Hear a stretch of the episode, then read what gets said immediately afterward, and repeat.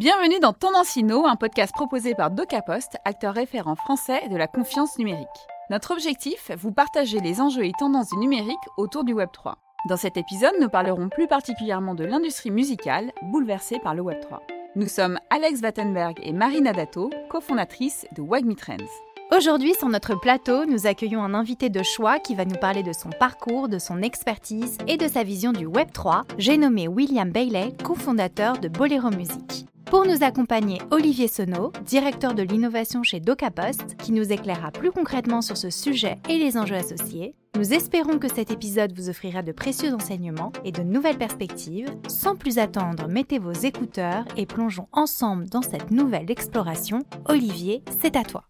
Écouter la musique, la partager, l'utiliser, des activités aussi anciennes que l'invention du premier support musical mais le partager en prenant en compte les intérêts de tous les acteurs et en y associant les consommateurs comme acteurs, c'est nouveau et ressemble au Graal tant recherché par cette industrie qui ne cesse de se trouver confrontée au renouvellement de son activité.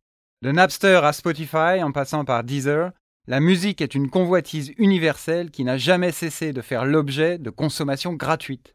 Bolero apporte la promesse d'apporter, grâce à la technologie blockchain, une harmonie entre les parties prenantes du secteur, consommateurs inclus, en résolvant la question du comment par l'entremise d'architecture blockchain, mais comment changer les habitudes, impliquer les consommateurs, les transformer? William, place aux questions. Bonjour William. Bonjour, merci de nous recevoir. Première question, comment le Web 3 commence-t-il à bouleverser l'industrie musicale? Comment est-ce que le Web3 bouleverse l'industrie À plusieurs échelles, en réalité? Toute la chaîne de valeur de l'industrie est impactée aujourd'hui par le Web3. Ça passe par l'expérience d'écoute, donc où est-ce que je consomme la musique, de quelle manière et à quel prix. Ça passe aussi par la production, la traçabilité des auteurs-compositeurs, et enfin aussi par les nouvelles expériences pour les fans. Donc Web3 en réalité, à travers la musique, retrouve sa place d'outil, et euh, l'enjeu c'est de savoir euh, quels sont les produits demain Web3 qui vont s'appliquer à la musique. William, en quoi Bolero répond aux nouvelles aspirations et aux nouveaux besoins de consommation de la musique? Écoute, Bolero, c'est assez simple. C'est une réponse à un, problème qui est bien connu, qui est celui de la valeur de la musique. Aujourd'hui, on a de plus en plus d'auditeurs de musique, les marchés sont de plus en plus euh, performants, euh, les plateformes de streaming ont une croissance à deux chiffres. Le réel problème, c'est que euh, la musique reste pas chère et bien trop souvent gratuite. Et de l'autre côté, on a de plus en plus d'auditeurs, mais donc ça devient de plus en plus compliqué pour les artistes, les producteurs, de fidéliser leur fanbase. Donc aujourd'hui, Bolero, c'est une plateforme qui permet à n'importe quel amateur de musique d'investir dans la musique à travers des parts d'artistes qui prennent la forme de tokens ou des parts de morceaux qui prennent la forme de NFT. Chaque utilisateur de Bolero chaque amateur de musique à travers Bolero peut construire son propre catalogue et donc ça va permettre à des artistes de mieux monétiser leurs œuvres et ça va leur permettre aussi de créer un lien tangible avec leur fanbase. Comment le Web 3 va redonner du pouvoir aux artistes et contrebalancer le rapport de force instauré par une industrie dirigée par le streaming? Les artistes ont besoin de reprendre le contrôle sur leur œuvre. Ça, c'est le premier point. Aujourd'hui, c'est très compliqué pour un artiste de trouver le bon schéma contractuel, de bien valoriser ses œuvres, puisque aujourd'hui la musique n'est pas vendue assez cher. Aujourd'hui, on a un problème de valorisation de la musique.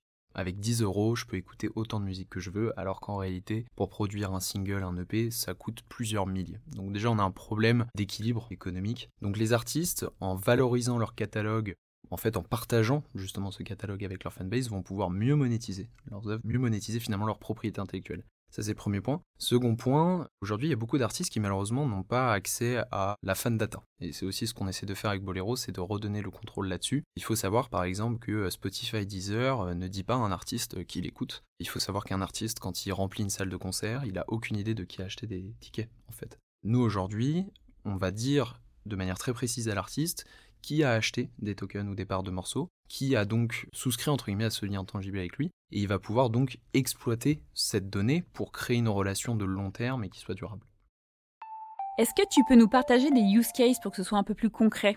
Bien sûr, bien sûr. Nous, ça fait deux ans qu'on est là, donc on a eu la chance de travailler avec euh, plus de 50 artistes. Aujourd'hui, si je dois citer deux use cases, le premier c'est celui euh, du fan token, qui est aujourd'hui un peu euh, l'artefact de la carrière d'un artiste, donc ça représente la carrière d'un artiste sur la blockchain. On a un artiste comme Maes, par exemple, qui est un artiste du top 10 rap français aujourd'hui, euh, qui est vraiment établi. Il a décidé de sortir son propre token et de euh, le vendre, en fait, à ses fans et à ses auditeurs pour leur permettre, d'une part, d'accéder à des avantages, des récompenses, donc qui prennent la forme de réduction, euh, de merchandising, Ils vont aussi bénéficier d'un droit de vote. Donc euh, en détenant des tokens, ils vont pouvoir faire entendre leur voix lorsque euh, l'artiste les sollicitera. Et euh, enfin, bah, ce fan token, il a une valeur qui va fluctuer selon la trajectoire de carrière de l'artiste. Donc ça leur permet aussi d'être incentivés sur le développement de l'artiste et donc de retrouver un peu un, entre un retour sur temps, un retour sur investissement par rapport bah, à tout le soutien qu'ils apportent à l'artiste. ça c'est le premier cas et aujourd'hui c'est un cas qui a été adopté par bah, plus d'une trentaine d'artistes sur la plateforme. Le second cas, qui est très intéressant, et c'est celui qu'on a sorti récemment, c'est le cas des parts de morceaux. Les parts de morceaux, ça permet à n'importe qui de détenir un pourcentage d'un morceau que vous écoutez tous les jours, que vous pouvez streamer sur les plateformes de streaming. Et par exemple, Riles a fait ça avec nous. Il a partagé 6,3% euh, d'un de ses morceaux qui s'appelle Brother, qui est un single platinum qui a plus de 74 millions de streams. Et euh, bah, aujourd'hui, on a plus de 85 partenaires qui détiennent un bout de ce titre et donc qui d'une part ont euh, un attachement émotionnel à ce titre parce que bah, ça, évoque peut-être des souvenirs ou peut-être qu'ils ont ils aiment particulièrement l'artiste. Mais d'autre part, bah, il y a un rendement et c'est ça aussi qui est intéressant. Tous les partenaires peuvent capter un revenu proportionnel lié aux performances du morceau. Donc en détenant une part de morceau, en détenant ce NFT, je vais recevoir un pourcentage des revenus issus du streaming, des ventes physiques, et même aussi euh, des contrats de synchro, qui sont en fait euh, les contrats qui permettent de placer des morceaux dans des pubs, dans des films ou dans des séries. Donc ça, c'est les deux cas qu'aujourd'hui, nous, euh, vraiment, on pousse avec Bolero parce qu'on pense qu'ils ont le potentiel d'être adoptés par la masse. Et je pense que c'est aussi le, grand challenge aujourd'hui. Web3 va certes bouleverser toute la chaîne de valeur et toute l'industrie, mais il faut réussir à évangéliser, à éduquer correctement les auditeurs pour qu'ils se saisissent de cette technologie et que ça rentre dans les usages, tout simplement. En 2030, selon toi, l'industrie musicale, ça ressemble à quoi?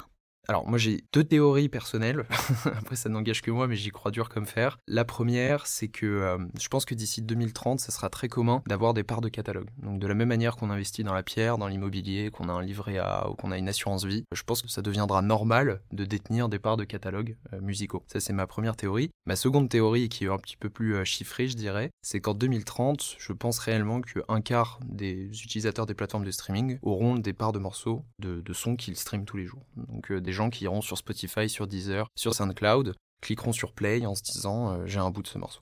Et je pense que ça représentera un quart de tous les consommateurs de musique. Merci William. Avant de conclure, Olivier va nous ouvrir les chakras de réflexion sur ce sujet. Olivier, nous t'écoutons. La musique dans la peau. Tu représentes certainement ce vieux refrain qui a bercé la jeunesse des plus sages, ou plutôt des plus anciens d'entre nous. Mais la musique est un business qui pèse quelques 23 milliards de dollars, dont presque 900 millions pour la France. Voilà pour les chiffres officiels de la vente de supports de musique enregistrés. Sans compter l'inévitable partage de supports entre amis et le piratage au sens large. Et toute la question de la percée et de la survie des artistes, de leur capacité à vivre de leur art, et bien sûr la question de la répartition de la valeur, est une fois de plus posée au XXIe siècle. Lorsque le dressage de la table ne te convient pas, renverse-la, disait le héros de House of Cards. Et c'est bien ce que tu as fait en intégrant le consommateur dans la chaîne de valeur et d'intérêt de Bolero. Un cercle qui semble vertueux et dont la philosophie intrinsèque parle au cœur du plus grand nombre, représente toutefois un panorama orthogonal à celui que nous vivons tous actuellement. Lorsque sur Spotify ou Apple Music nous sélectionnons une playlist, simple consommateur passif motivé par le plaisir des sens et du son, peu d'entre nous ont en tête les schémas complexes de répartition de la valeur, occultés par les frasques d'opulence de quelques happy few. Demain, grâce à ce renversement de paradigme, chaque écoute sera l'occasion de modifier la valeur d'un asset tokenisé et présent dans notre wallet. Le lien sera alors direct entre plaisir d'écoute et valorisation de son patrimoine. Plus encore, la recherche du son qui fera le buzz deviendra une activité d'investisseur en herbe dont les métriques artistiques ne reposeront que sur le ressenti musical de chacun. Utopique mais profondément humaniste, mettant au centre le créateur dans la droite ligne de la promesse du Web 3, chaque artiste trouvera dans cette méthode les moyens d'exister dans un monde plus réparti. Se pose alors la question existentielle du temps nécessaire pour opérer la bascule d'un capitalisme élitiste vers une juste répartition de la valeur automatisée par les smart contrats auprès du plus grand nombre. Vous avez 4 heures. Et voilà, cet épisode touche à sa fin. Nous espérons que cet échange vous aura apporté de nouvelles connaissances sur l'industrie musicale façon Web3, ainsi que de nouvelles perspectives de compréhension. Nous remercions chaleureusement William Bailey ainsi qu'Olivier Sono pour leur participation et leur expertise, et nous espérons que vous avez apprécié cette discussion aussi passionnante qu'enrichissante. N'oubliez pas de nous suivre sur les réseaux sociaux de DocaPost et de Wagme Trends pour être informé des prochains épisodes. Tendancino, c'est fini pour aujourd'hui, mais n'hésitez pas à nous envoyer vos commentaires et bien sûr à partager cet épisode s'il vous a plu. Nous serons ravis de vous lire et de vous répondre. Merci de nous avoir écoutés et à très bientôt pour un prochain épisode avec un leader du Web3.